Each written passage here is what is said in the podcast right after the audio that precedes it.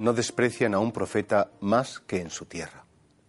Es curioso cómo eh, nuestra vida cristiana, cuando estamos a lo mejor con gente de fuera, de la parroquia, de la hermandad, mm, pues bien, y sin embargo, cuando llegamos a casa, pues, pues eh, es donde como que menos caso se nos hace, donde nuestra fe incluso a veces es más difícil de manifestar. Claro, Jesús dice, no desprecian a nadie más, a un profeta más que en su tierra. Es curiosamente con la familia, a veces, con los que más nos cuesta vivir nuestra fe.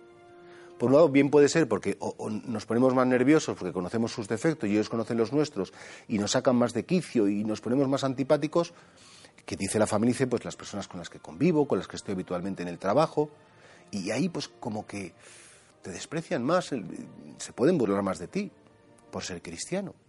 Y claro, dices, bueno, pues ahí es donde, donde yo tengo que realmente mostrar quién soy, mostrar lo que creo. Porque claro, ser bueno de visita es muy fácil, pero ser bueno con las personas con las que estoy todos los días, con la familia, con lo que sea, es, lo que realmente cuesta.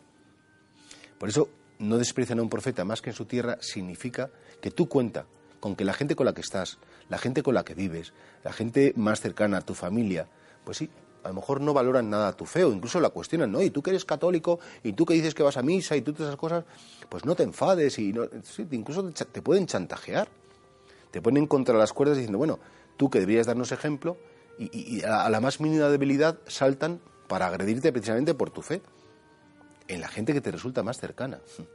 Y sin embargo, bueno, pues, pues tú no te dejes acomplejar. Al Señor también le pasó que, que, le pedían que hiciera un milagro y porque como no lo hizo, uff, se pusieron con él como energúmenos y casi que lo quieren despeñar.